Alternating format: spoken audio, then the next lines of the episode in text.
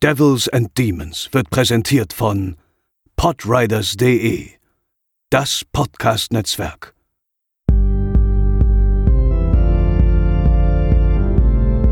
They're coming to get you, Barbara. They're coming for you.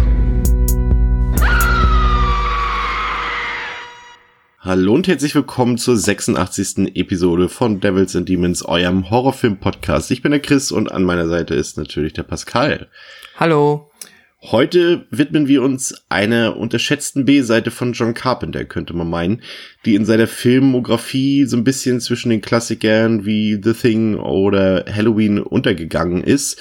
Ähm, und zwar handelt es sich dabei um den zweiten Teil von John Carpenters apokalyptische Trilogie, die eben aus The Thing, Prince of Darkness, den wir heute besprechen werden, und In the Mouth of Madness besteht. Ähm, das ist heute die letzte Folge ähm, eurer Hörer, so, jetzt ist immer diesen Zungenbrecher, Hörer Wunschfilmwochen. und äh, Prince of Darkness aus dem Jahre 1987 hat sich der Jens gewünscht.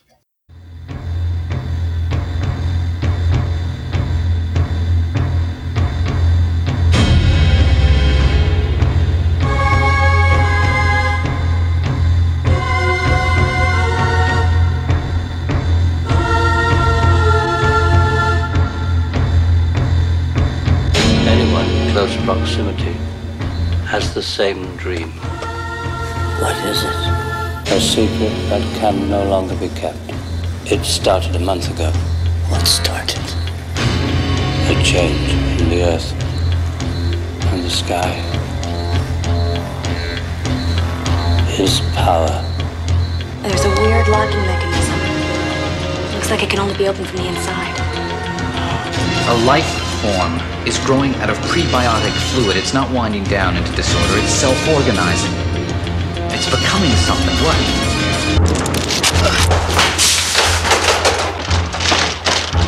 Ah, ah.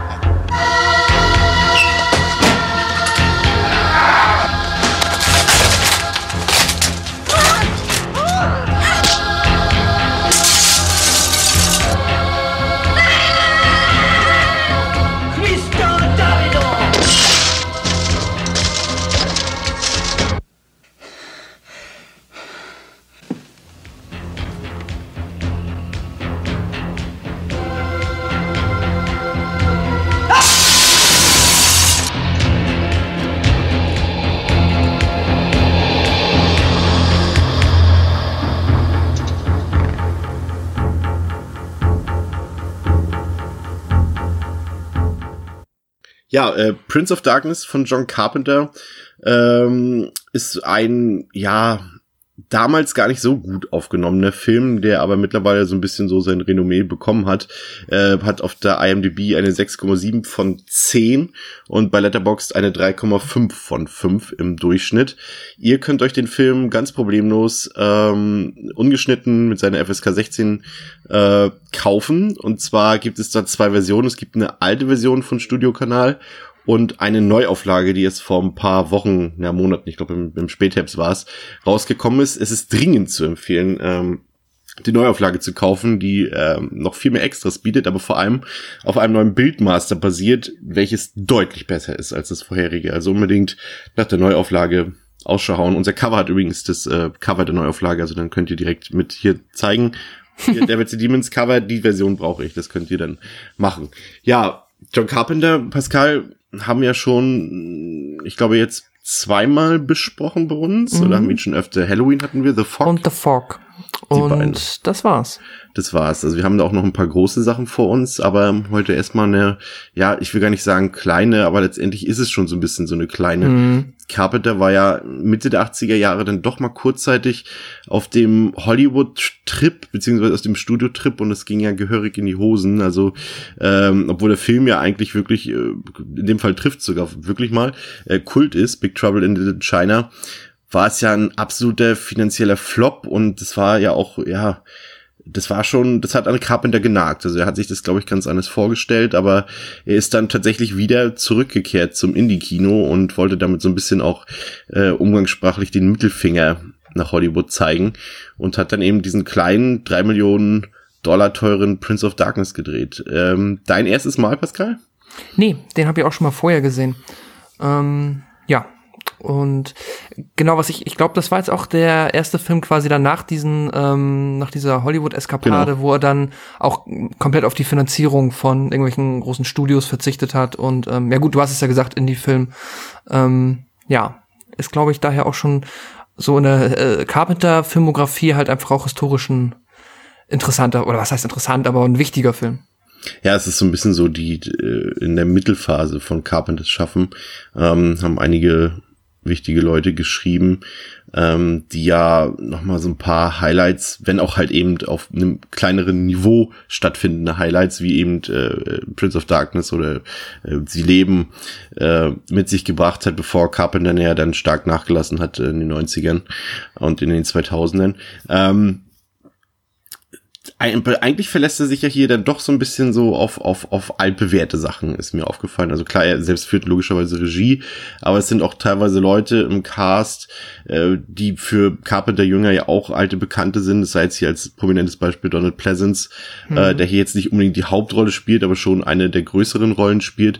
Und auch die Musik Herr Carpenter wieder selber äh, komponiert zusammen mit Alan Howarth, den wir auch schon kennen aus unserem Podcast. Und ähm, Skript hat er auch selbst geschrieben, obwohl es eine lustige Anekdote gibt, ich weiß nicht, ob du die gelesen hast, ähm, dass er das, äh, das Synonym, nee, nennt man das Synonym? Synochrom? Nee, wie heißt das? Syn Synonym ist, nee, Synonym ist, glaube ich, nicht, äh, gar nicht, äh, doch, Synonym ist richtig, ja, logisch, natürlich Synonym, äh, benutzt hat Martin Quatermass. ach so, Ähm, ja, das habe ich gelesen. und ich fand das witzig. Ich habe noch ein paar ähm, alte Kritiken zu dem zu Prince of Darkness gelesen. Da hat die New York Times auch 1987 geschrieben.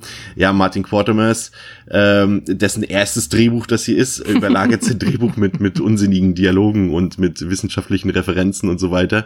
Äh, das fand ich ganz witzig, wenn man wenn man aus heutigen Sicht natürlich weiß, dass Carpenter das äh, Drehbuch geschrieben hat. Ja, aber im Ja. Prinzip spricht ja eigentlich nichts gegen einen typischen Carpenter-Film, wenn man sich so die Zutaten anguckt, oder? Nö, absolut nicht. Also ich meine, Carpenter hat ja auch dann zu der Zeit schon oft genug bewiesen, was für Qualitäten er halt hat. Und äh, da ist es, glaube ich, äh, ja, absolut nachvollziehbar, äh, dass man da Bock drauf hat. Also ich wüsste nicht, warum man jetzt sagen sollte, gut, ich kenne das auch noch nicht alles, so gerade in dieser Hollywood-Phase, da ähm, hier Big Trouble in Little China habe ich zum Beispiel noch nie gesehen. Äh, deswegen weiß ich nicht, wie damals dann, ähm, ob er da noch so viel profitiert hat von den äh, ja, großartigen Werken, die er vorher produziert hat. Aber prinzipiell äh, müsste man da doch Bock drauf haben. Worum geht's denn in Prince of Darkness? Die Bruderschaft des Schlafs ist ein uralter kirchlicher Geheimbund, der seit Jahrhunderten ein wohlgehütetes Geheimnis bewacht und von der Außenwelt fernhält. Nachdem das letzte Mitglied dieser Bruderschaft verstorben ist, hinterlässt dieser einen Schlüssel zu einem Kellergewölbe innerhalb einer Kirche. Der Priester, Vater Loomis, wird auf den Fall aufmerksam und untersucht, was die Bruderschaft so lange geheim gehalten hat. Was er dabei im Keller der Kirche entdeckt, ist für den Geistlichen so unvorstellbar, dass er seinen Bekannten, Physikprofessor Birak, sowie eine Schar diverser Studenten dazu einlädt, der unheimlichen Entdeckung gemeinsam auf den Grund zu gehen. Ja, der Film beginnt eigentlich auch so klassisch Carpenter-mäßig, ähm, wie man es gewohnt ist. Also man fühlt sich direkt zu Hause. Also der Film beginnt eben äh, wieder mit so einem genialen Score-Stück äh, von aus dem Hause Carpenter Howarth. Mit ja, ich würde schon sagen, das ist so das Theme des Films. Und ähm, das hat so einen richtig schönen, ja, das ist ein richtig schöner Synthi-Score und so richtig schön druckvoll, auch gerade auf der auf der neuen Blu-ray ist kommt das wirklich richtig gut zur Geltung. Da könnte man fast meinen, dass die dass die Musik eigentlich fast der Hauptdarsteller des Films ist. Ähm, und es geschehen sehr merkwürdige Dinge ähm, in der Opening-Sequenz, die übrigens zu diesem Zeitpunkt damals äh, mit neun Minuten die längste Opening-Sequenz aller Zeiten war, beziehungsweise nicht die Sequenz, sondern die Opening-Credits, weil die sich nämlich über neun Minuten lang verteilen. Ähm, Dort sehen wir einen alten Priester, der stirbt am Vorabend, äh, bevor er eine Audienz beim Erzbischof halten sollte. Und wir sehen eine Schatulle, die er hinterlässt, in der sich ein Schlüssel befindet. Und äh, ein Priester, das ist äh, Vater Loomis, schon mal, wow, da- das fand ich ein bisschen unkreativ von Carp, da muss ich schon sagen. Also das ist jetzt so eine Referenz, so da denkst du auch so, okay, mit welcher Rolle? Es, Donald Pleasance hat natürlich viele Sachen gedreht, er hat ja auch im James Bond mitgespielt und so weiter. Aber die, zumindest die Horrorfans verbinden halt Pleasance immer mit Dr. Loomis aus Halloween. Und dann hier so eine, ja, offensichtliche Referenz zu schaffen, ist jetzt, also ist man von Carpenter eigentlich kreativere Sachen gewohnt. Ja, das hätte man subtiler lösen können, da Ja, stimme ja. ich dir zu. Jedenfalls äh, spielt äh, Pleasance den Priester, Vater Loomis, und der wird auf diesen Fall aufmerksam und versucht so ein bisschen in Eigeninitiative zu ermitteln und findet eben das heraus, was du eben schon gesagt hast. Ähm, äh, er kommt auf die Spur eines uralten Geheimbundes, dem Bruder, der Bruderschaft des Schlafes, und äh, der Tote war wohl das letzte Mitglied dieses Geheimbundes. Und ähm, diese Bruderschaft, die hat sich äh, mehrere Jahrzehnte über in so einer mittlerweile verlassenen Kirche aufgehalten. Und ähm, Vater Loomis begibt sich in diesen Ort, also in diese Kirche, und er scheint etwas zu finden, was ihm überhaupt nicht gefallen hat, was wir allerdings erstmal noch nicht sehen. Äh, wir sehen stattdessen, wie er sich an einen bekannten Hochschulprofessor wendet und ähm, die beiden sich unterhalten und wir erfahren rasch, dass es sich wohl um irgendein Artefakt hält. Und ähm, so diese Eingangsmomente, die sind schon, haben mir richtig gut gefallen, muss ich sagen. Also das wirkt alles sehr mythisch und sehr atmosphärisch, auch durch die Musik natürlich, aber auch dadurch, dass wir so ein bisschen im Unklaren gelassen werden, was ja auch Carpenter typisch ist. Und auch ähm, diese ersten Sequenzen, als, als Loomis dann zusammen mit, ähm, wie heißt der Professor Byrack, ne? Ja, Birak Birak, oder ja. Barak. Ja. Ähm, die Kirche betritt und diese Katakomben dort durchlaufen, das war schon ziemlich gut, oder? Ja, absolut. Also der Film hatte am Anfang, ähm, legte auf jeden Fall erstmal gut los, was Atmosphäre und halt genau wie du es beschrieben hast, dieses äh, Mysteriöse angeht. Und da ist halt, sind dann natürlich dann halt auch Donald Pleasance ist dann natürlich halt auch einfach sehr charismatisch ist falsch, aber halt äh, sehr einnehmend in seiner Rolle als Priester und auch dann der Professor Birak gespielt von Victor Wong äh, ist halt auch, werden halt beiden ihren Rollen sehr gut gerecht und äh, schaffen, dass man halt auch ja, ich meine, es gibt viele Beispiele, die auch versuchen, irgendwie so mit alten, naja, so diese Kerbe zu schlagen, von wegen hier irgendwelche alten Artefakte und so weiter. Und da wirkt das halt dann irgendwie eher kitschiger und unglaubwürdig. Und hier ist das aber sehr, ähm, sehr glaubwürdig und funktioniert sehr gut. Ja, vor allem, weil das natürlich auch so ein bisschen ähm, Motive miteinander verschwimmen lässt. Also klar, Ja. so, so, so äh, obwohl es auch gar nicht so oft, muss ich sagen. Deswegen finde ich den Film auch nach wie vor, was seine Thematik angeht, relativ frisch, dass es halt so mal okkulter Horror ist. Den, den hat man zwar natürlich auch schon das ein oder andere Mal gesehen, aber der ist ja längst nicht so omnipräsent wie andere Themen im Horrorbereich. Ja. Und dass das so ein bisschen mit, mit übernatürlichem, na gut, das ist okkult ist ja sowieso meist, aber mit so wissenschaftlichen Dingen äh, gemischt wird, das fand ich auch sehr interessant und war auf jeden Fall eine sehr gute Entscheidung von Carpenter. Dass das am Ende so ein paar Probleme mit sich gebracht hat, da kommen wir wahrscheinlich später noch drauf zu sprechen, aber vom Prinzip her ist es erstmal ein gutes Setup. Ja, definitiv. Ja, ich mag auch absolut, äh, ich mag's, dass ähm, wir halt hier äh, dann direkt mitbekommen, dass halt auch Vater Loomis dann halt ne, den wissenschaftlichen Part mit reinzieht und halt sich dann auch die Hilfe holt von außen Ja. und dass es nicht so eine ähm, ja, Kirche, Kirche-only Thematik wird. So, das ist schon cool. Ja, vor allem, weil, weil man natürlich auch erst so erwarten könnte, wenn, wenn gerade diese Religionsthematik auch aufkommt, dass sich äh, Vater Loomis erstmal bekehren lassen muss, um dann Ja. überhaupt die Wissenschaft heranzuziehen. Aber das ist ja alles gar nicht, das ist einfach gegeben hier so. Und das fand ich, fand ich durchaus erfrischend und durchaus äh, sinnvoll, was Carpenter da gemacht hat. Ja, äh, Professor Birak ähm, stellt dann ein Team aus seinen Studenten zusammen, um diesen mysteriösen Fund äh, in den Kirchenkatakomben am kommenden Wochenende äh, ja, analysieren zu können. Und wir sehen dann parallel so ein paar Aufnahmen von, ja, seltsamen Menschen. Ich glaube, ja, es ist immer ein bisschen schwierig. Es gab wohl auch ein bisschen Kritik damals äh, bei der Darstellung dieser ganzen Sache, aber es sind halt eben Obdachlose, äh, die seltsam in den Himmel starrend äh, durch die Stadt schlendern. Angeführt natürlich, äh, ganz ikonisch hier äh, von Alice Cooper, der hier ja einen etwas größeren, Cam naja, was heißt etwas größeren, etwas kleineren Cameo-Auftritt äh, abliefert. Ähm, er wollte sich ja damals eigentlich bei Carpenter nur ein paar Special-Effekte, äh, die Produktion von Special-Effekten angucken und hat dann direkt diese Rolle hier angeboten bekommen. Aber das, äh, das sehen wir halt und die Leute sind halt schon ein bisschen, irgendwas ist da faul, die schlurfen so ein bisschen so, ja, mh, Romero-mäßig durch die Gegend, würde ich mal sagen. Und ähm, das sind halt schon die ersten Begleiterscheinungen oder die ersten seltsamen Umstände, äh, die mit der Ankunft des Teams in der Kirche äh, verbunden sind. Genau. Ja, dann gibt's ja noch da ähm, auch meiner Meinung nach eine so ein kleinen Story-Arc, den man sich durchaus hätte sparen können. Das ist halt diese äh, sehr gekünstelte, abrupte Anbandelung von äh, zwei der Studenten, die so ein bisschen mehr im Vordergrund stehen. Dann auch später ist dieser Brian mit seinem Schnorris und die äh, Catherine äh, wo ich auch direkt beim Brian, also das, die Kritik werde ich sofort los. Das ist einfach, äh, sieht halt einfach aus wie ein, weiß ich nicht, wie ein End-30er Nein, wie ein 18-jähriger Student. Student. ja. Mit einem Nein, großen er Schnörres. sieht, er sieht nicht aus wie ein Student, aber das äh, soll uns ja nicht stören. Äh, auf jeden Fall, das ist, äh, ja, ich weiß nicht, äh, wie hat dir das gefallen? Äh, die, diese Einschübe da am Anfang, das hat ja doch gar nicht so wenig Zeit eigentlich eingenommen. Da wird ja Ja. Zeit genommen.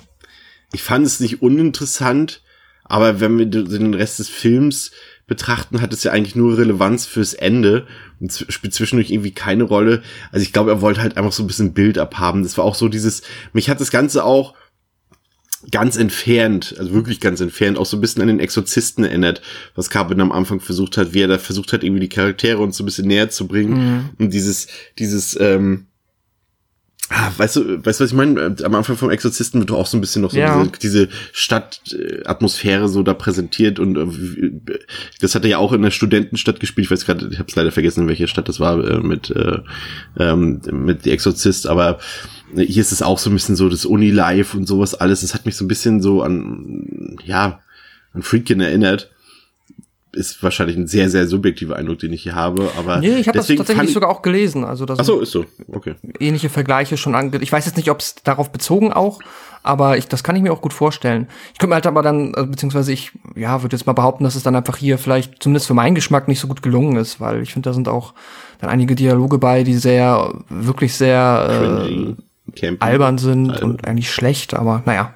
Oh, ich fand diesen, auch diesen einen Dialog, als, als Catherine und, und äh, Brian da rumsitzen und, und er sind auch so, das, das waren halt so blöd, echt wirklich, was du eben schon gesagt hast, so blöde Dialoge, so, ja, äh, ich bin halt ein Sexist, so bin ich halt so, ha, es war nur ein Scherz und das war alles so, so sehr, ja, sehr geskriptet halt, ne, logischerweise. So wie halt Menschen nie miteinander reden würden. Ja. Das ist halt wirklich sehr anstrengend bei den beiden. Ist jetzt halt, äh, mein Gott, gut, das ist halt jetzt auch nicht so lang, aber es ist schon so am Anfang so ein bisschen okay, auch wenn sie dann später im Bett liegen und so sehr super verkopft miteinander reden und sich eigentlich nie antworten. Das ist schon, weiß ich nicht. Es ist, ja. Ja, es ist halt, es ist halt noch nie eine Stärke, eine große gewesen von Carpenter. Ja. Aber sie kommt hier halt schon relativ stark zur Geltung, weil eben die erste Hälfte doch noch sehr, ja, sehr sich, sich sehr auf Worte verlässt. Es wird ja deutlich grafischer und expliziter und rasanter erst in der zweiten Hälfte des Films und hier ist es doch schon so ein bisschen auch auf, auf, ähm, ja, auf eben diesen Storyaufbau äh, wird hier Wert gelegt in der ersten Hälfte. Und da sind die Schwächen schon relativ offensichtlich, auch halt bei den Figuren. Das können wir jetzt schon mal vorweggreifen. Äh, auch das ganze Team, was dort äh, B-Rack um sich schart, was mir gefallen hat, ist, dass sie wirklich sehr, und, und das für 1987 wirklich sehr divers sind. Also du hast dort äh, äh, farbige Leute dabei, du hast Leute mit asiatischem Background dabei, äh, alles Viele mögliche Frauen. an Menschen, genau, viele Frauen. Das hat mir sehr gut gefallen, muss ich sagen. Aber keine der Figuren, eben auch nicht Brian oder Catherine, bekommen da besonders viel Tiefgang. Also das hast du, du brauchst, also äh, bei das Ding hat Carpenter das ja auch geschafft, irgendwie, ähm, diese Gruppe von, von, von Wissenschaftlern damals ähm, irgendwie zu charakterisieren, wenn es auch, auch nur wen, ein bisschen wenig, ein bisschen mehr als oberflächlich war. Aber du hast halt mit Kurt Russell halt noch so eine richtige, richtige Hauptfigur, mit der alle mitfiebern, die super sympathisch ist. Und hier kristallisiert sich das nicht. Das Skript möchte zwar irgendwie Bryden und Catherine da so ein bisschen mehr im Mittelpunkt haben, aber entweder schaffen es die Figuren nicht oder die Schauspieler nicht. Irgendwie uns, die sind ja nicht unsympathisch, um Gottes Willen. Aber fieberst mit denen nicht so mit. Als Gruppe okay, aber dafür sind die irgendwie dann, ja, ist es natürlich problematisch im Vergleich zu dem, was ich eben gesagt habe mit der Diversität, aber sie sind trotzdem austauschbar in ihren Figuren irgendwie. Ja, ja, das stimmt halt. Ne? Es ist einfach ein bisschen seltsam, dass gerade die beiden dann am Anfang so ein bisschen, dass da so oberflächlich versucht wurde, da ein bisschen äh, mehr Tiefgang herzustellen oder auch so eine besondere Bindung zwischen den beiden herzustellen, die dann halt aber auch für den Rest des Films halt bis ausgenommen das Ende Ende dann wieder total irrelevant ist. Das wirkt so ein bisschen ähm, holprig, ja. Das ist halt so ein bisschen vielleicht, vielleicht, ja, schon ein kleines Problem des Films, gerade weil er dann ja halt auch wirklich die ersten 30, 40 Minuten teilweise halt eher mitunter auch mal langweilig ist, was man ja eigentlich von einem Carpenter-Film nicht unbedingt gewohnt ist. Ja, ähm, wir lernen dann kennen, dass es sich bei diesem Artefakt um, ja, um eine Glassäule handelt, die oben verschlossen ist. Und in dieser Säule befindet sich so eine, ja, grün leuchtende Flüssigkeit. Ähm, und, und vor diesem Behälter steht halt auf so einem Pult äh, noch eine alte Bibel. Und ähm, ja, diese grüne leuchtende Flüssigkeit ist äh, mit dem Satan im Bunde. das ist halt dann, ja, ich, ich fand diesen Ansatz, ich hatte das, ich weiß, ich weiß nicht, ich glaube bei Roger Ebert war das, dann das auch so geschrieben, ja, okay, nennt den Film Prince of Darkness und dann ist euer Satan, der Fürst der Dunkelheit, äh, der, der Teufel, das Böse schlechthin, eine grün wabbernde Flüssigkeit. Come on. So, ja, okay. Äh, äh, da muss ich den irgendwie schon einen Punkt geben. So. Also zumindest was die Erwartungshaltung angeht, wenn ich den Filmtitel höre. Ja, das stimmt. Ja. Ja, äh, das Team beginnt dann mit der Arbeit ähm, und, und ähm, ich glaube, das war, ah, wie ist sie denn? Wen meinst du? Ähm, das, die Studentin Lisa war das genau. Die hat ja später noch einen genauen Auftritt. Sie findet ja dann halt heraus, dass äh, dieser Behälter sieben Millionen Jahre alt ist und dass, äh, dass er nur von innen zu öffnen ist.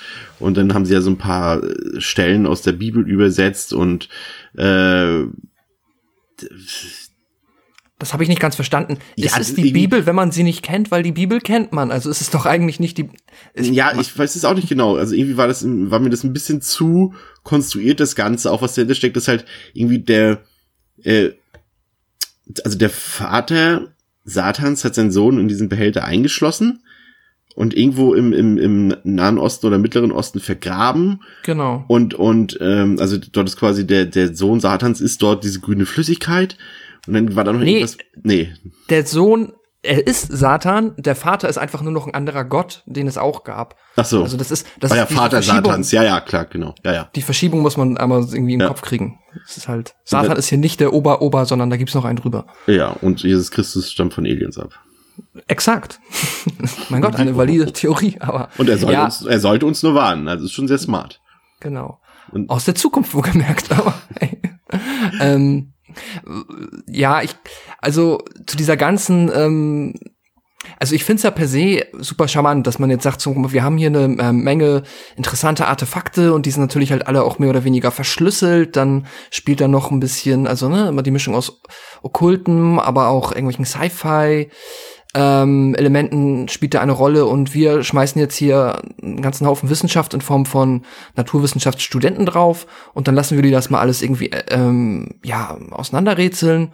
Das ist per se ganz cool, aber es ist halt auch ein bisschen, naja, es wirkt halt ein bisschen Weit hergeholt. ja, weit hergeholt, auch ein bisschen stumpf, auch ein bisschen zu, ja, weiß ich nicht, weißt du, wenn es dann. Aber das ist, das ist genau der Punkt, der, der, der eben dann auftaucht. Du hast so die ersten 30, 40 Minuten hast du wirklich die, das Gefühl, trotz jetzt dieser blöden Dialoge, aber zumindest was den Überbau angeht, hast du das Gefühl, der Film könnte jetzt wirklich vielleicht tiefgreifend irgendwelche Thematiken behandeln. Und der Ansatz ist ja hier da. Aber der Film macht dann in der Folge, vor allem in der zweiten Hälfte, daraus dann gar nichts mehr. Der hat dann andere Qualitäten.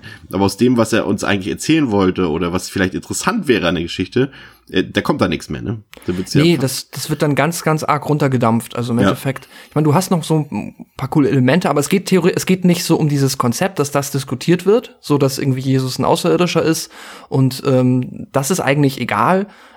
Bis auf die Ausnahme halt, dass es natürlich offensichtlich eine Gefahr da ist, wenn Satan aus dieser, äh, aus seiner Glaskuppel da entkommt und ähm, im schlimmsten Fall dann noch sein Vater, der ja anscheinend noch mal eine ganze Ecke böser und schlimmer ist, halt irgendwie wieder zurück auf die Erde holt. Das ist dann diese Gefahr. Das ist eigentlich so runtergedampft das Einzige, was für den Rest des Films dann wichtig ist, dass man das halt verhindert. Und der Rest ist dann eigentlich schon wieder ähm, bisschen egal.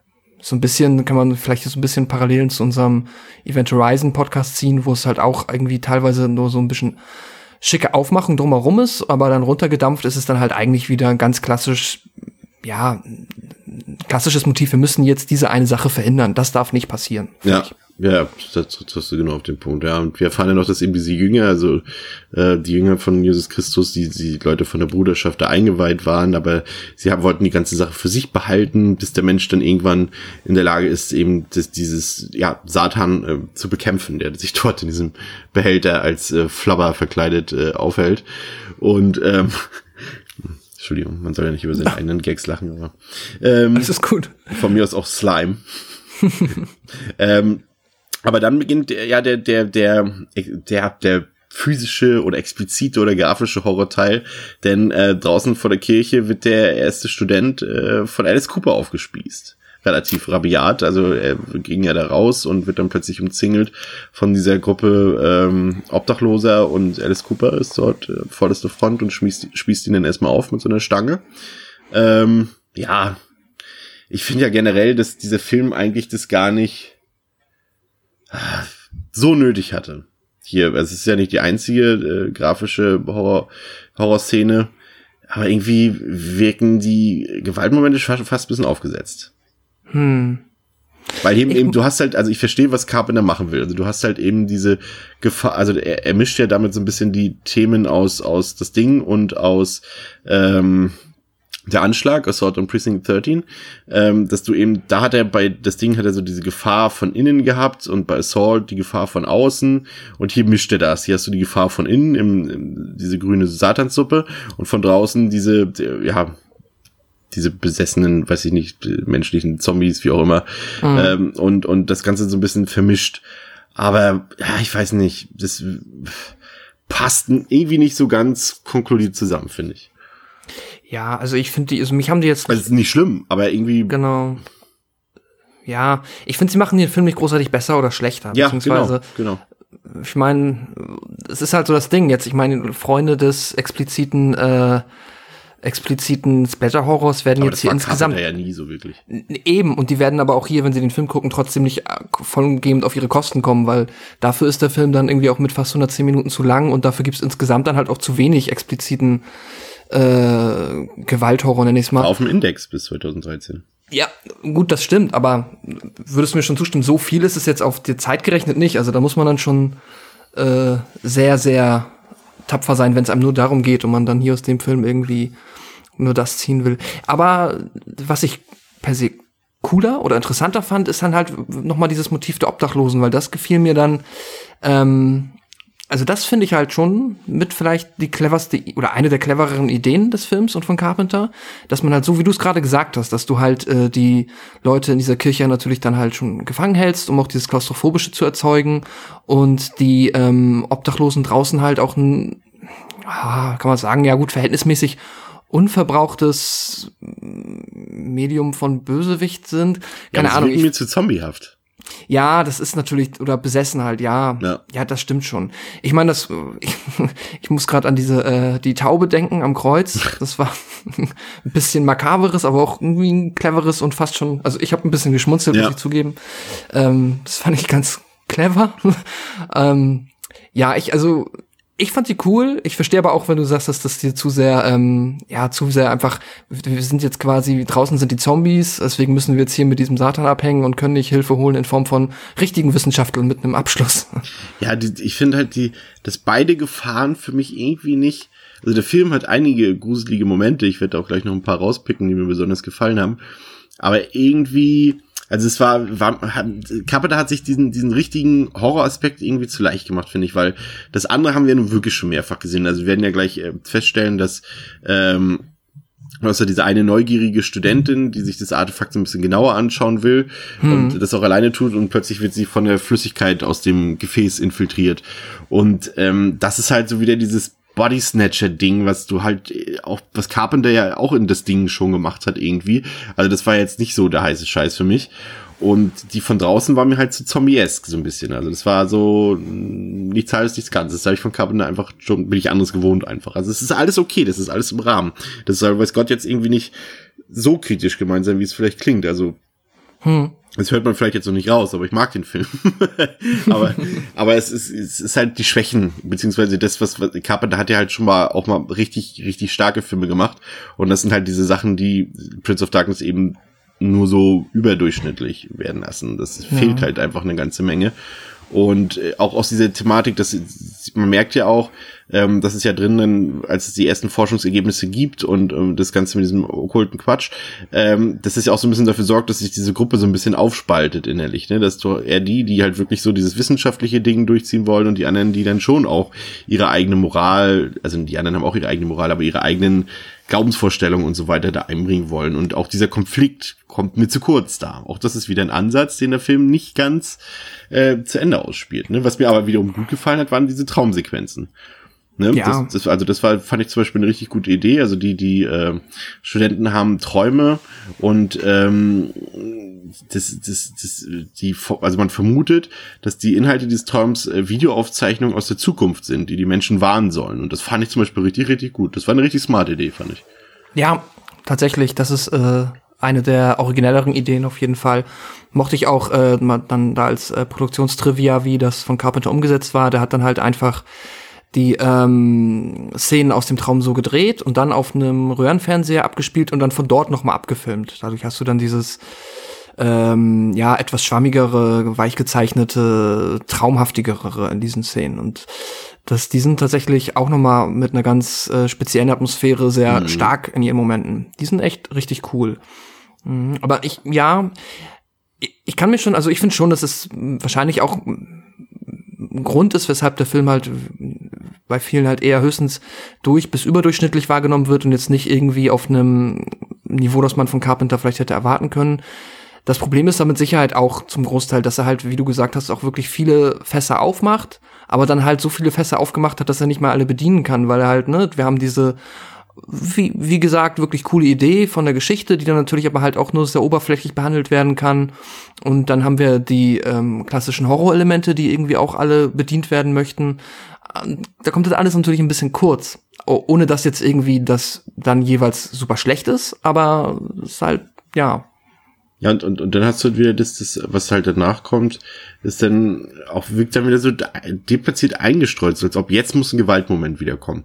So, du hast ja dann ähm, das, äh, die eine obdachlose Frau dort äh, den Frank, der dort gerade draußen auf dem Parkplatz steht, äh, ähm, absticht, ne? ja. Und, und, und während dann halt äh, die, diese Studentin, die halt zuerst befallen wurde, dort dann irgendwie so paralysiert zuschaut. Und ähm, in der Folge überträgt sie ja dann auch äh, mittels Flüssigkeit äh, das immer weiter an, die anderen Studenten. Aber das wirkt halt auch irgendwie so, so als ob jetzt muss das kommen, jetzt muss ein grafischer Horrormoment kommen. so Und das, ja, hm, weiß ich nicht so recht. Weil er bietet halt eben das, was mir dann am Ende zu kurz kommt. Nämlich diesen eher, naja, subtil ist es ja auch nicht, aber, aber wirklich creepy, würde ich sagen. Diese Szene mit der von mir eingangs angesprochenen Lisa, ähm, die dort dann auf einmal in, in ihrem, in Anführungszeichen, Raum, Büro sitzt in der Kirche und in Hypergeschwindigkeit und äh, wie paralysiert wirkend in die Tastatur hämmert und dabei ins Leere guckt und immer wieder I live, I live, I live tippt und, und am Ende dann äh, You will not be saved by the Holy Ghost und, und der ganze Kram. Das fand ich zum Beispiel richtig creepy, auch halt mit der tollen Musik unterlegt und das war, ist für mich mein Lieblingsmoment des Films tatsächlich und, und das kam mir zu kurz einfach. Sowas. Ja. Weil er es Ja. kann. Ne? Und das zeigt er ja auch in dieser Szene. Ja, das war wirklich eine starke Szene und das ist, ähm, da wäre auch mit Sicherheit mehr möglich gewesen. Vielleicht wäre, ja, hätte es dem Film wirklich gut getan, wenn Carpenter dann bisschen mehr noch noch mehr Ideen irgendwie eingebracht hätte, was man alles richtig cooles, gruseliges mit aus dieser Situation des Bodysnatcher Satans halt irgendwie machen kann Ja. und sich ein bisschen weniger darauf konzentriert hätte, halt irgendwie ja zu viel unterzubringen. Ich habe aber noch mal eine Frage, da muss ich nämlich mal dein ähm, geballtes äh, Jallo-Wissen anzapfen, beziehungsweise einfach nur fragen, ob dir das auch so vorkam. Ich kann es ja immer nur vermuten, weil ich dieses Wissen nicht besitze. Aber gerade dieser Mord, von dem du gesprochen hast, als dann da auf dem Parkplatz ähm, der äh, Herr, äh, der Frank äh, äh, ermordet wurde, fandest du auch, dass da irgendwie Carpenter sich filmisch ein bisschen so bei den, äh, ja, so ein bisschen beim Jallo orientiert hat? Weil das hatte ich so ein bisschen das Gefühl vom, ja, wie es gedreht wurde. Hm. Also ja, auch so durch die Dunkelheit und die wenige Lichtquelle und so, die dort vorhanden war ähm, und die Stimmung in dieser Szene. Gut, sie war deutlich hektischer, aber ich würde jetzt schon mir fällt jetzt halt spontan diese Szene auf diesem großen, du erinnerst dich vielleicht ähm, in Suspiria, ähm, auf diesem großen Vorplatz von, was war das nochmal von München? Ach, jetzt muss ich wieder den Dr. Stiegler Ja, enttäuschen. Irgendetwas Platz. Dieser Blabla-Platz, genau. Platz der Ähm, Freiheit? Ich weiß es nicht. was auch immer. Ähm, an diesen Moment hat mich das so ein bisschen erinnert. Also es gibt schon so ein paar kleine Momente, aber ob das sich jetzt, ich weiß nicht, ob er es zugegeben hat. Ich habe mir jetzt tatsächlich das Making-of und den Audiokommentar nicht gegeben zu äh, Prince of Darkness. Ähm, ich weiß es nicht. Also ich fand es jetzt nicht so offensichtlich. Also vielleicht Okay. so hier und da in einem kleinen Moment. Aber ob das jetzt wirklich so eine, hm, so eine Vorbildfunktion hatte, ich wage es zu bezweifeln. Aber wenn da irgendjemand äh, das wirklich quellentechnisch nachweisen kann, dass, dass Carpenter das vielleicht mal erwähnt hat, äh, immer zu, das könnt ihr uns gerne schreiben. Aber jetzt so rein vom Offensichtlichen her würde ich sagen, minimal, wenn überhaupt. Okay. Hattest du das denn gelesen irgendwo? Oder, oder? Nee, also ich habe ähm, nur, äh, also mir ist es beim Gucken halt diesmal, Mhm. weil ich jetzt, vielleicht sind aber auch einfach meine Nerven dadurch, dass ich jetzt so dieses für mich ja neue Genre mit dir hier äh, Schritt für Schritt ertaste, sind ein bisschen ähm, auf Anschlag und wollen das immer dann gleich überall sehen, keine Ahnung. Aber ich hatte so ein bisschen einfach nur, wie es gefilmt ist vom Schnitt und dass du halt oft dann einfach immer diesen Shot auf der Hand mit dem Messer hast und äh, ja, weiß ich nicht. Aber kann ja alles, kann ja auch nur ein Zitat sein oder was weiß ich. Oder vielleicht ist es auch komplett zufällig, mein Gott. Aber andererseits, ja, gut, ähm, ich, also, wenn, ja, bei Halloween wäre es offensichtlicher. also da wäre es offensichtlicher, dass er sich da bedient hat, äh, bei den italienischen Vorbildern. Ähm, aber gut, das heißt, er muss sie auf jeden Fall auch gesehen haben. Gut, ich gehe sowieso davon aus, dass er da auch ein paar Argento oder Fulci Sachen gesehen hat. Äh, oder Martino oder so. Ähm, äh, ja, okay, ich finde doch, ja, vielleicht ist es nicht so abwegig, was du sagst. Wer weiß, ist ja auch, ähm, aber ja, ist ein guter Ansatzpunkt. Die, die äh, vielleicht haben da einige Hörer noch ein paar Infos. Aber äh, du hast Frank gerade wieder ähm, eingeworfen ins Gespräch. Äh, der steht ja auch immer noch draußen ähm, und ruft äh, Hallo, hallo. Und ist mittlerweile komplett äh, verfault und äh, von Käfern bevölkert und dann fällt ihm auch noch der Kopf ab. Das ist auch nicht subtil, aber das war schon ziemlich creepy. Also auch wie er am Ende zerfällt. Ja. Äh, das hat mir gefallen, auch wenn es natürlich wieder irgendwie nicht so im Kontext, auch das überhaupt mit den Käfern so. Hm. Aber es war ein schöner Moment für sich alleinstehend. Ein schöner. Horrormoment, den muss man dazu sagen. Also schön war es nicht, aber Ja. Es zieht sich so, also für mich hat sich genau das, was du meinst, gesagt hast, so ein bisschen durch den Film gezogen halt. Es sind immer schöne kleine Momente in ihrer, äh, so eingekapselt, aber so im Gesamtkontext wirken da manche halt ein bisschen, ja, passieren halt einfach. ja. Ähm, die vom Satan ergriffenen Studenten äh, verschieben in der Zwischenzeit das Artefakt, äh, denn der Teufel hat vor, äh, sich äh, ein Wirt zu krallen unter den Studentinnen, um äh, nun etwas physischer äh, zu Werke zu gehen und äh, hat sich dann ja auch eine junge Dame dort ausgesucht, die der dann, ja, das ist schon ganz cool gemacht. Das hat mich so ein bisschen an Hellraiser erinnert, mit dieser, also es war jetzt ja nicht nur Häutung in dem Sinne, aber wie dann allmählich so diese, die, die Haut wegplatzt von der Dame, die dort liegt und so weiter. Das war schon ganz gut. Und im Kontrast dazu haben wir halt die restlichen Studenten, die eben noch nicht, ähm, ja, ergriffen wurden davon, äh, wie sie versuchen zu fliehen, aber halt von den Jüngern draußen äh, davon abgehalten werden. Also es ist schon hier so ein bisschen ja auch dieses, ähm, ähm, Jetzt fehlt mir das Wort. Kammerspiel, Szenario, Mm, so ein bisschen. Ähm, bin ich ja kein großer Fan von, weiß man ja auch mittlerweile, aber hat hier ganz gut funktioniert. Auch wenn, wie gesagt, alles, was äh, uns vorher so begeistert hat, also begeistert in diesen Einzelstücken, das spielt halt hier keine Rolle mehr. Diese ganzen Sachen äh, sind ja außer Acht gelassen mittlerweile, was da an Themen aufgeworfen wurde. Und hier ist es ja dann wirklich schon fast, geht's ja in Actiongefilde rein, beziehungsweise einfach auch rasant und mehr Tempo und mehr, mehr körperliche Szenen, ähm, was halt in der ersten Hälfte kaum eine Rolle gespielt hat. Ne, also man könnte fast meinen, es gibt hier wirklich definitiv zwei komplett unterschiedliche Filmhälften, ne? Ja, das stimmt, auf jeden Fall. Ich ähm, ja, mag diese auch mehr. Ich muss auch, ich habe mich so ein bisschen fast Also ich mag die geärgert. erste mehr, ne? Nur falls so, es okay. äh, noch nicht Okay, über, ich wollte es nur betonen, äh, falls Ja, es nicht klar. klar rübergekommen ist. Ähm, was wollte ich gerade sagen? Ach ja, genau. Ich habe mich äh, fast ein bisschen geärgert, weil es gibt noch so ein Schwach, also wir haben ja schon über die Figuren gesprochen und neben den komischen Sachen, die sie teilweise sagen, in Form von nicht so guten Dialogen, machen die halt manchmal auch nicht so die, haben die nicht die Glücksentscheidung oder, naja, agieren halt einfach so ein bisschen, um die Story voranzutreiben oder um Spannung zu erzeugen. Und dann gibt's halt diesen Walter, der eben sehr, einer der sehr nervigen Studenten ist, ähm, der dann da ja mehr oder weniger gefangen ist und sich mit anschauen muss, wie die Kelly, das ist dieses Mädchen, das ähm, die junge Frau, die von äh, Satan jetzt als Wirt auserkoren wurde, wie die nach und nach sich halt transformiert. Und das ist dann halt eine, ja, ach, ich fand es schon ein bisschen anstrengend, wie dann hier krampfhaft dadurch halt irgendwie Spannung erzeugt werden sollte, dass die auf der anderen Seite halt ein Loch in die Wand machen und er dann halt erst im letzten Moment auch auf die Idee kommt, also selber mal anzufangen, das Loch in die Wand zu machen und am Ende hat es dann halt geklappt. Ja, ähm, weiß ich nicht. Also es hat halt irgendwie funktioniert für mich trotzdem. Es hat irgendwie Spannung in mir ausgelöst, aber ich fand es ein bisschen, äh, ja, auch schon wieder nicht clever genug. Ach, weiß ich nicht. Ich habe mich da irgendwie dran gestört. Keine Ahnung. Mich interessiert, was du zum Showdown sagst. Also ähm, der ja nun mehr oder weniger Körper gewordene Teufel äh, sucht sich ja dann einen Spiegel, um dort seinen Vater aus dem ja mehr oder weniger Gefängnis zu befreien.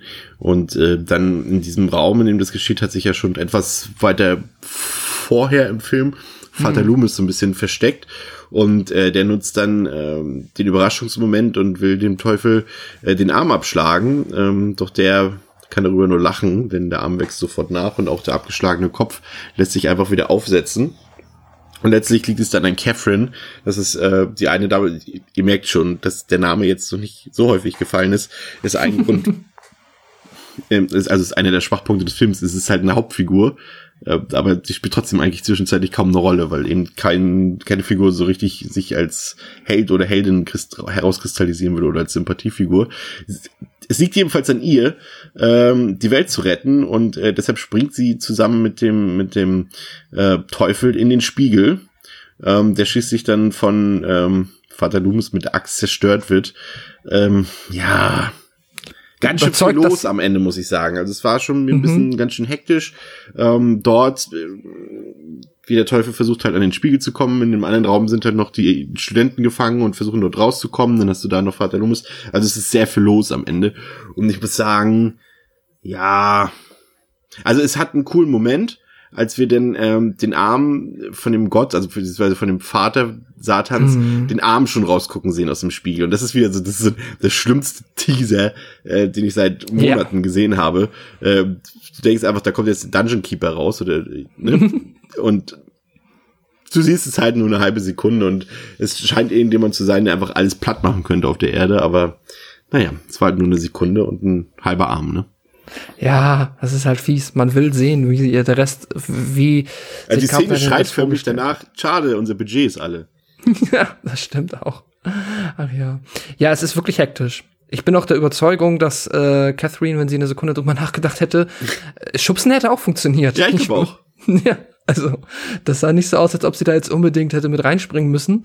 Ähm, aber gut. Ach, ich fand's, glaube ich, ähm, am Ende ist es halt schon dann wirklich praktisch ganz kurz vor, bevor der Film auch dann halt ja einfach äh, zu Ende ist. Und ich fand es ein bisschen schade, dass dann ähm, der ja Satan mit seinem Wirt äh, halt nicht noch mehr, also dass der nicht da mehr Zeit gehabt hatte, da noch ein bisschen sich auszutoben. Da gibt's ja. dann halt diesen kurzen, sehr eintönigen, also sehr einseitigen Kampf in Anführungszeichen mit Vater Loomis, wo halt, wie du gesagt hast, da wird einmal werden ein paar Körperteile abgeschlagen und dann sieht man halt, okay, die wachsen wieder nach. Das ist ja cool, mächtig. Aber dann hört halt auch äh, Satan auch schon auf, sich für die Menschen zu interessieren und holt seinen Daddy und das klappt dann halt nicht. Und da wäre halt dadurch, wir haben ja schon so, es wurde ja immer angeteased, was er noch kann. Der hat ja auch schon noch dann in dem Raum angefangen, Sachen telekinetisch durch die Gegend zu schmeißen und richtig wütend zu werden. Ah, da wäre noch eine ganze Menge drin gewesen. Aber ja gut, das kann natürlich dann auch wirklich am Budget gelegen haben, dass man äh, da nicht mehr als die ein, zwei äh, Körper, Körperteile wachsen nach Effekte ähm, hat aufbringen können, leider. Ja, der Cliffhanger am Ende über den schweigen wir jetzt mal lieber legen wir den Mantel des Schweigens. Ja. ja, das ist auch, also das Ende ist dann auch, dann, der, ich weiß nicht, ob das, das ist ja nicht mal ein Twist, das ist ja einfach nur künstliche Verlängerung und das macht ja. gar nichts. Das ist so egal. Ja. Ja. Also, ähm, runden wir das Ganze mal ab. Also ich, wie gesagt, also ich finde die Ideen, die der Film hat, halt auch dieses okkultische mit dem, mit den physikalischen Gesetzen zu mischen und das sind halt auch Themen, die, weil sie so selten im Horrorfilm sind, auch äh, noch sehr frisch wirken. Ähm, der Score ist wirklich unfassbar gut, wobei man sagen muss, zwiespältig. Also der läuft ja quasi permanent wie ein langes Stück so im Hintergrund. Aber ja. es ist im Hintergrund, eigentlich im Vordergrund, zumindest in der ersten Filmhälfte. Und es fängt dann irgendwann ja, vielleicht auch ein bisschen zu nerven irgendwann. Also die Musik ist gut, aber sie läuft halt permanent durch den ganzen Film durch. Ich weiß gar nicht, ob es überhaupt ein paar Sekunden ohne Score gab. Und ja, hm, weiß ich nicht, interessiert mich, was du dazu äh, gleich sagst, auch als Musikinteressierter. Ähm, aber ja, also Score per se unfassbar gut. Im Film irgendwann ab der Hälfte vielleicht etwas too much. Ähm, ja, vielleicht verspricht der Film etwas spektakuläreres, als er tatsächlich halten kann. Also mir ging es jetzt auch beim dritten Mal so, dass mir dann auch jedes Mal wieder einfällt, ach, da kam eigentlich gar nichts Spektakuläres mehr. Vielleicht ist es auch so ein Ding, äh, warum der Film eben nicht so gut ist wie das Ding oder Sie leben oder Halloween oder Escape from New York. Ähm, ähm, weil eben das irgendwas Großes fehlt, der große Moment fehlt. Der Film hat keine großen Momente. Der hat ein paar wirklich ganz gute, aber du hast keine richtigen Highlights da drin. Vielleicht ist das einfach auch was fehlt.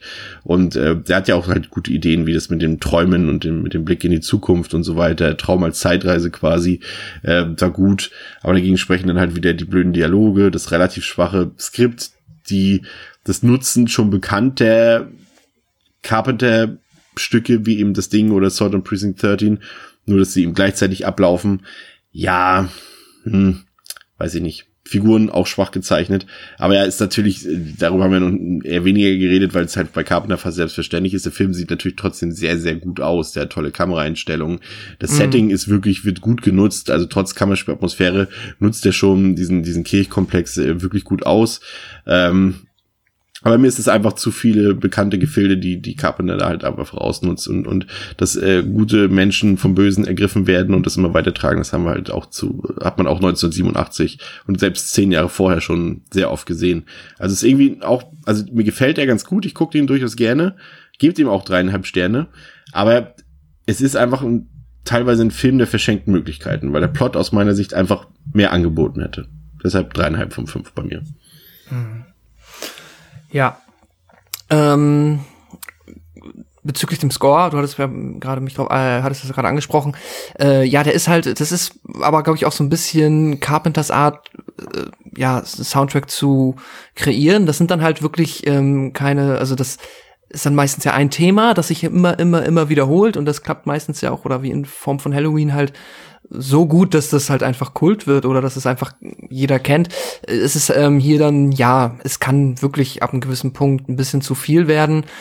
Ich finde, der war halt, ich mag die erste Filmhefte zum Teil, zum Teil halt auch nicht, besonders wenn dann halt auch mal nur so ein Parkplatz oder so gezeigt wird oder so aber erträglich wird das dann halt auch erst durch den Score. Deswegen ist es, ja, äh, ist er da, finde ich, schon sehr wichtig, weil, ähm, ja, das kann Carpenter halt. Der kann dir halt auch einen Parkplatz filmen, da irgendwie eine Musik drüber legen und das ist aus unerfindlichen Gründen fast schon spannend. Ähm, ja. Ähm, das mit den äh, Filmen der ähm, vertanen Möglichkeiten, das ist wahrscheinlich wirklich so, oder das, da stimme ich dir viel mehr zu, das ist, ähm, ja, einerseits hast du halt auf der positiven Seite, du hast diese coole Idee in der Geschichte, die ist halt durchaus interessant, das ist ein cooles Konzept, das hätte man, da hätte man viel mehr drauf eingehen können, dafür hätte man auch sehr, sehr viel wegstreichen können.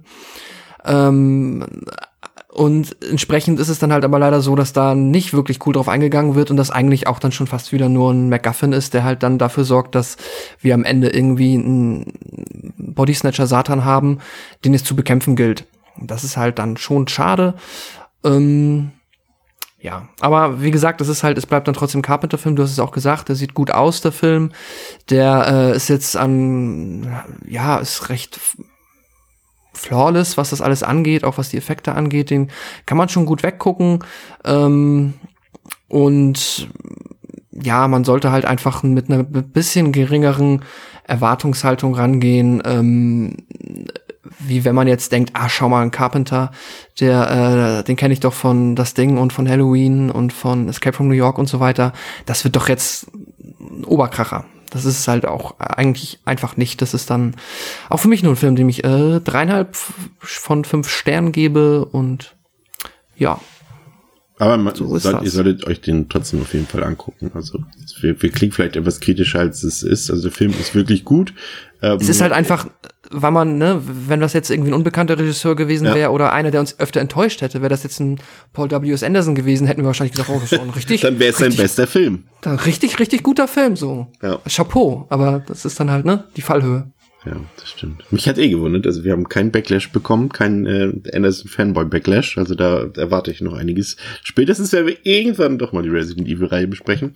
Aber ihr habt euch ja eh als nächstes für eine andere Filmreihe auf Twitter entschieden. Aber dazu an späterer Stelle mehr. Ähm, wir hören uns in der nächsten Woche nochmal wieder, bevor wir in eine kleine Osterferienpause gehen. Keine Angst. Ähm, zwei Wochen. Dann sind wir wieder da im Mai für euch. Ähm, aber auch nächste Woche natürlich nochmal. Wir bedanken uns fürs Zuhören. Wir bedanken euch für die ganzen Vorschläge, für die Hörer-Wunschfilmwochen. Ähm, wir werden gegebenenfalls vielleicht im Laufe des Jahres oder im nächsten Jahr nochmal dazu aufrufen oder äh, die nicht verwendeten Vorschläge nutzen dafür wovon sowieso sicherlich einige Filme ja eh schon, also falls ihr euch wundert, hä, ich habe hier einen super Vorschlag gemacht, das kann auch einfach sein, dass der Film eh schon auf unserer Liste ist und sowieso kommt. Ne? Also, Genau. bis zum nächsten Mal bei Devils and Demons mit Chris und Pascal. Auf Wiederhören. Tschüss.